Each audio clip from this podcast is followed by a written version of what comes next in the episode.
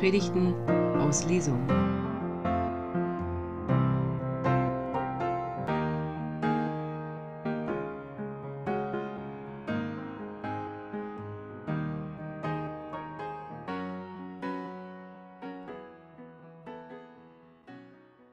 Komm, o oh mein Heiland Jesu Christ, meins Herzens Tür dir offen ist. Das ist eine Sehnsuchtszeile, die wir gerade gesungen haben, ein Bekenntnis. Ich vermisse. Komm doch, komm doch endlich her. Komm und warte nicht länger. Komm her zu mir. Für mich, liebe Gemeinde, ist in diesem Advent das Warten und dieses Sehnen so intensiv wie wohl nie zuvor. Ich habe noch nie so intensiv wahrgenommen und erlebt, was es bedeutet, darauf zu warten, dass etwas passiert und es passiert nicht. Worauf, worauf warte ich? Worauf wartest du in diesen Tagen im Advent? Ich warte darauf, dass es besser wird, dass die Zahlen sinken, dass die Menschen wieder miteinander reden statt übereinander, dass sie einander zuhören statt sich anzufeinden. Ich warte darauf, dass die Dinge, die uns begegnen, die von denen wir hören, uns nicht egal sind, sondern dass sie uns wieder berühren der Papst Franziskus hat ähm, gesagt, wir gucken uns an, was passiert, und das Schlimmste ist, dass wir uns daran gewöhnen. Ah, wird gesagt, heute ist ein Boot gesunken, viele Vermisste. Dieses sich daran gewöhnen ist eine schlimme Krankheit. Liebe Gemeinde, man kann sich auch ans Warten gewöhnen. Und man kann sich ans Warten so sehr gewöhnen, dass man gar nicht mehr weiß, worauf man eigentlich wartet. Deswegen feiern wir ja Advent.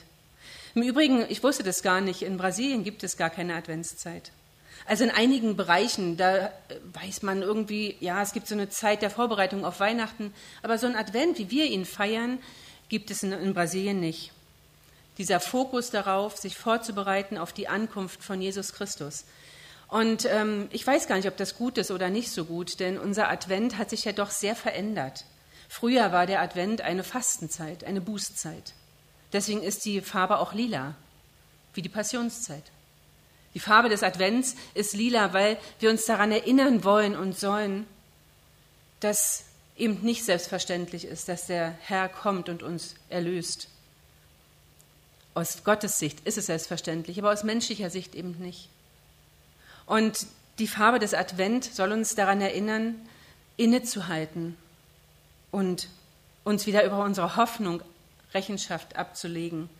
Denn hoffen wir denn wirklich? Am zweiten Advent geht es besonders um Hoffnung.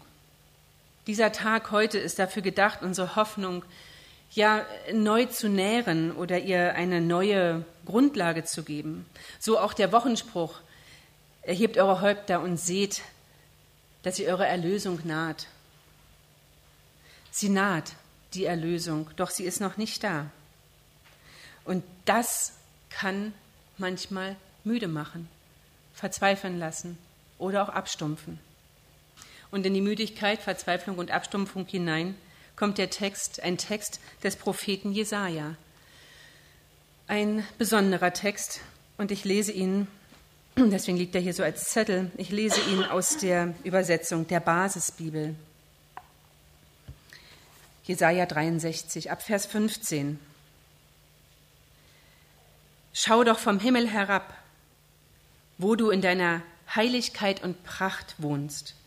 Wo sind deine brennende Liebe und deine Macht, dein großes Mitgefühl und deine Barmherzigkeit? Wir merken nichts davon. Du bist doch unser Vater. Abraham weiß nichts von uns und Israel kennt uns nicht. Du, Herr, bist unser Vater, unser Befreier, das ist von jeher dein Name. Warum lässt du uns in die Irre gehen, so dass wir deinen Weg verlassen, Herr? Warum machst du uns unser Herz so hart, dass wir keine Ehrfurcht mehr vor dir haben? Wende dich uns wieder zu. Wir sind doch deine Knechte. Wir sind die Stämme, die für immer dir gehören. Für kurze Zeit wurde dein heiliges Volk vertrieben. Unsere Feinde traten dein Heiligtum mit Füßen. Es geht uns, als wärst du nie unser Herrscher gewesen. Es ist, als wären wir nicht nach deinem Namen genannt. Reiß doch den Himmel auf und komm herab, so dass die Berge vor dir beben. Komm wie ein Feuer, das trockene Zweige in Brand setzt und Wasser zum Kochen bringt. Zeig deinen Feinden, wer du bist. Völker sollen vor dir zittern, denn du vollbringst furchtbare Taten, die all unsere Erwartungen übertreffen. Komm doch herab, so dass die Berge vor dir beben. Noch nie hat man so etwas vernommen, noch nie hat jemand davon gehört. Kein Auge hat jemals einen Gott wie dich gesehen. Du allein tust denen Gutes, die auf dich hoffen. Diese Verse stehen im Propheten Jesaja ab Kapitel 63. Und ich weiß nicht, wenn du so in dich hineinhörst, Kapitel 63, Jesaja ziemlich am Ende, ob du so einen Klagetext erwartet hättest. Denn eigentlich geht es ja bei Jesaja ab Kapitel 40 nur noch um Hoffnung. Eigentlich geht es ja nur noch darum, dass man Zusagen bekommt und Verheißungstexte und Hoffnung gesät wird. Sehr viele, sehr viele äh, äh Taufverse werden ja aus dem Propheten Jesaja entnommen ab Kapitel 40. 40, 41, 42, 43. Ich glaube, viele von euch haben davon schon gehört und der eine oder die andere hat vielleicht auch ihren Taufvers aus dieser Region. Meiner ist aus Jesaja 41. Hoffnungstexte. Und mitten in diesen Hoffnungstexten, in den Verheißungen und Zusagen kommt dieser Klagepsalm. Es ist der längste Volksklagepsalm, den es in den Propheten gibt. Ein ganzes Volk klagt. Und das mitten im Advent. Wo ist deine Macht? Wo ist deine Barmherzigkeit? Wo bleibt der Shalom, der uns verheißen ist? fragt das Volk. Gott, wo bist du? Wo ist dein starker Arm? Wir merken nichts davon. Die Exilzeit ist vorbei. Das Volk Israel oder die oberen Zehntausend sind zurückgekehrt ins verheißene Land. Sie sind wieder in Jerusalem und in Jerusalem streitet man sich. Man ist sich uneins. Da gibt es die einen, die Recht haben und die anderen, die Rechte haben. Und dann gibt es noch die, die am rechtesten haben. Und irgendwie streitet man sich. Sie streiten um alles Mögliche und sie merken, irgendwas stimmt hier nicht. Da ist doch was faul. Erinnert euch das irgendwie? Ich finde, ich bin wirklich sehr erinnert an unsere Situation, die wir gegenwärtig erleben.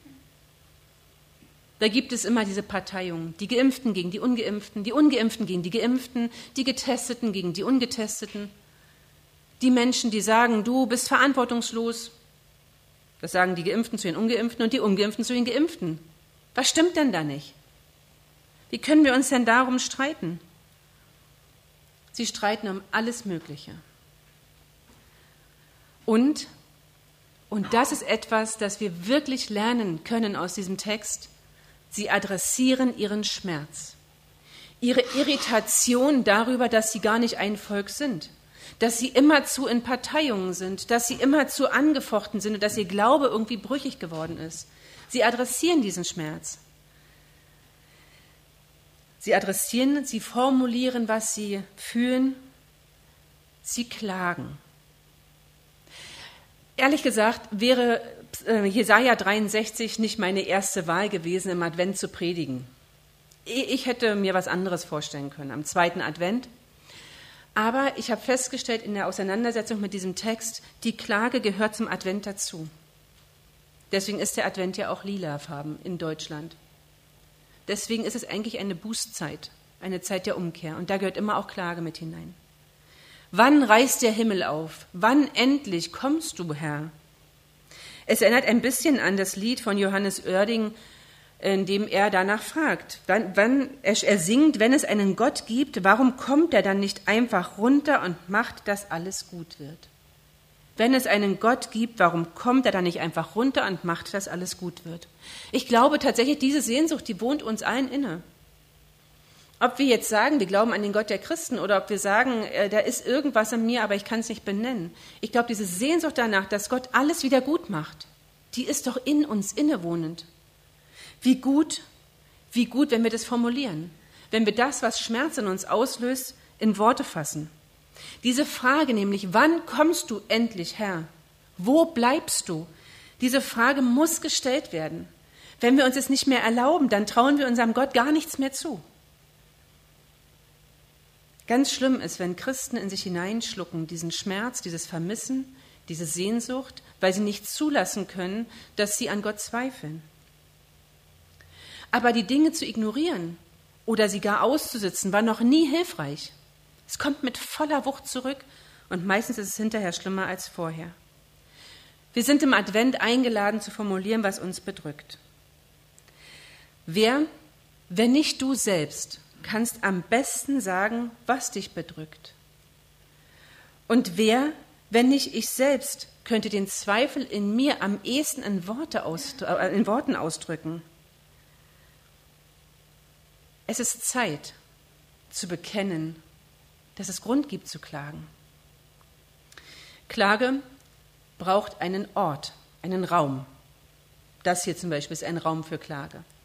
Klage braucht auch einen Adressaten. Denn wo richte ich denn meine Klage hin? An wen richte ich denn meinen Zweifel und meine Verzweiflung? Wem erzähle ich davon? Wen lasse ich teilhaben? Die, die ganz kurzen Wege über die Kurznachrichtendienste und die sozialen Netzwerke scheinen es leicht zu machen, das Klagen einfach rauszuposaunen. Aber wohin führt das denn? Zu noch mehr Unverständnis, weil es auch meistens gar kein Klagen ist, sondern ein Anklagen. Und darum kann es nicht gehen. Zweifellos ist es hilfreich, die Dinge laut auszusprechen. Nicht ohne Grund beten wir ja auch immer wieder laut. Aber ihr Lieben, meine Erfahrung ist, den Schmerz auszuhalten, also ihn erstmal wahrzunehmen, ihm Worte zu geben, ihn irgendwie zu fassen, auch eine Situation, die ich noch gar nicht lösen kann, zu beschreiben und sie dann und sie dann vor Gott zu bringen, ist ungleich hilfreicher als jedes andere Mittel, das mir einfallen könnte, um meinem Schmerz irgendwie Erleichterung zu verschaffen. Klagen, das lehrt uns dieser Text, darf sich auch und vielleicht soll es sich sogar auch drastischer Bilder bedienen. Da ist die Rede von Bergen, die erbeben vor Gottes Erscheinen. Und ähm, wir haben vorhin ja schon kurz davon gehört, von Ruth Lange, als sie aus dem, dem Wochenspruch, den Kontext des Wochenspruches ein bisschen erläuterte. Die Endzeit, die Zeit, bevor der Herr wiederkommt, ist eine Zeit voller Katastrophen. Und so ist die Klage, die das Volk hier über Jesaja vorträgt, auch eine Klage voll drastischer Bilder, voller Endzeiterwartung. Komm doch wie Feuer. Herr, verbrenne, was trocken ist. Klage braucht einen Ort und Klage braucht einen Adressaten und dieser Adressat ist Gott. Gott kann ich anklagen, ich kann ihm wirklich alles hinwerfen, was in mir ist, weil er kennt mich ja sowieso. Ich brauche vor ihm nicht nett zu formulieren, damit er mich auch gut versteht, Dinge versteht, die ich selber nicht verstehe. Nein, ich darf Gott mein Innerstes vorwerfen im wahrsten Sinne des Wortes. Denn Gott, Gott ist der, von dem wir letzte Woche sprachen, der der Herr der Gerechtigkeit ist. Sein Name ist Gerechtigkeit. Und heute ist sein Name im Jesaja-Text der Erlöser von alters her. Gott ist unser Erlöser. Gott ist der Ich bin. Gott ist der Ich bin da. Gott ist Begegnung. Ich bin so da, wie du mich am ehesten erkennst. Also, Gott begegnet dir so, wie du es verstehen kannst. Und mir übrigens auch, auf meine Weise. Du, Herr, bist unser Vater. So bekennt das Volk im Volksklagepsalm. Du bist unser Befreier von jeher. Unser Vater, unser Erlöser. Es ist gut und wichtig, sich mit dem zu verbinden, von dem unsere Vorfahren schon wussten, dass er sie durch üble Zeiten hindurchgeführt hat. Und das Problem ist ja an üblen Zeiten, dass man die Lösung immer erst hinterher sieht. Wenn du mittendrin steckst im Problem, siehst du nicht, dass du schon auch Teil der Lösung bist, dass die Lösung schon angefangen hat. Deswegen ist es so wichtig, sich solche Psalmen auch anzuschauen und zu wissen, ja, Gott ist der Erlöser, von alters her ist es sein Name. Gott ist der, der uns aus unseren Bindungen löst. Gott ist der, der uns aus den falschen Verheißungen löst. Gott ist der, der uns daraus löst, die Hoffnung fallen zu lassen. Er löst uns aus der Hoffnungslosigkeit und er beantwortet unsere Hoffnungssuche. Wo bist du, Gott? Gott ist genau der richtige Adressat.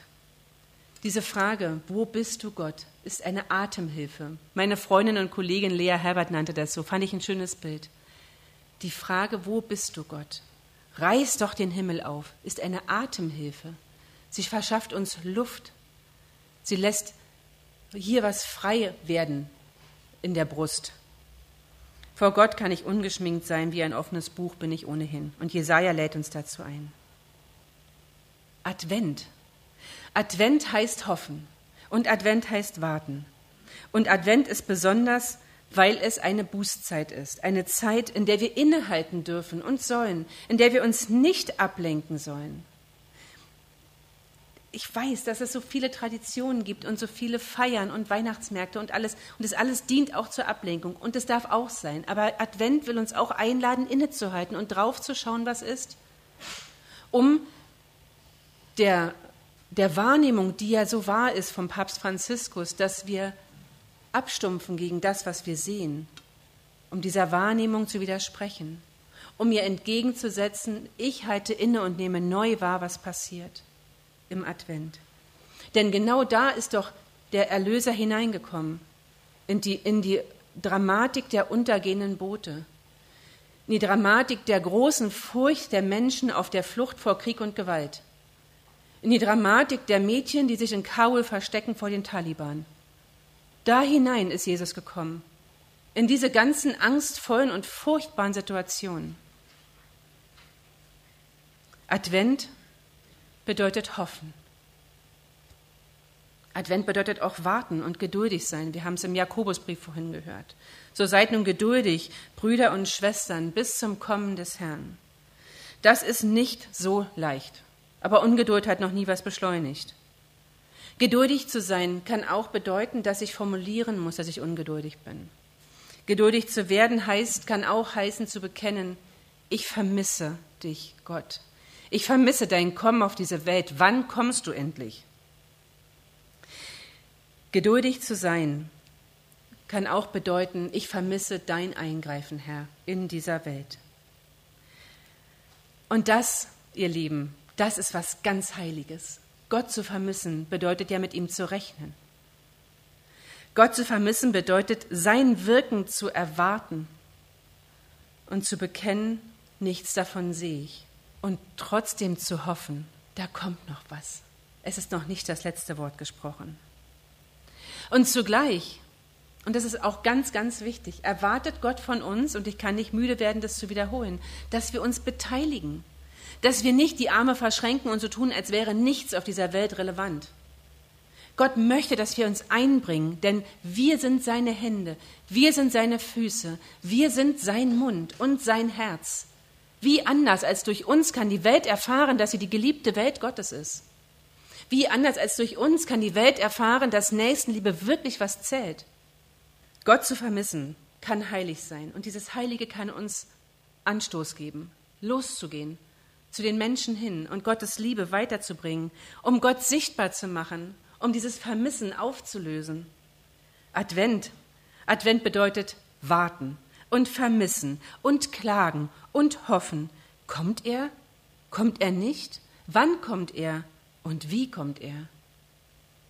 Und Advent bedeutet das Warten und Klagen und Hoffen und Vermissen und das Fragen zu adressieren an den Einzigen, der uns darauf Antwort geben kann, an Gott, an ihn selbst, an Gott, den wir als Morgenstern besingen. O komm, o komm, du Morgenstern. Wenn wir nachher dieses Adventslied singen, dann, dann guck mal in dein Herz, dass du das wirklich möchtest, dass Gott kommt, dass der Morgenstern aufleuchtet und dass diese Hoffnung, die da ist, wieder angefacht wird. Und über der Hoffnung, die angefacht wird, vergiss das Klagen nicht, Gott zu vermissen. Das ist das Evangelium dieses Sonntags. Amen.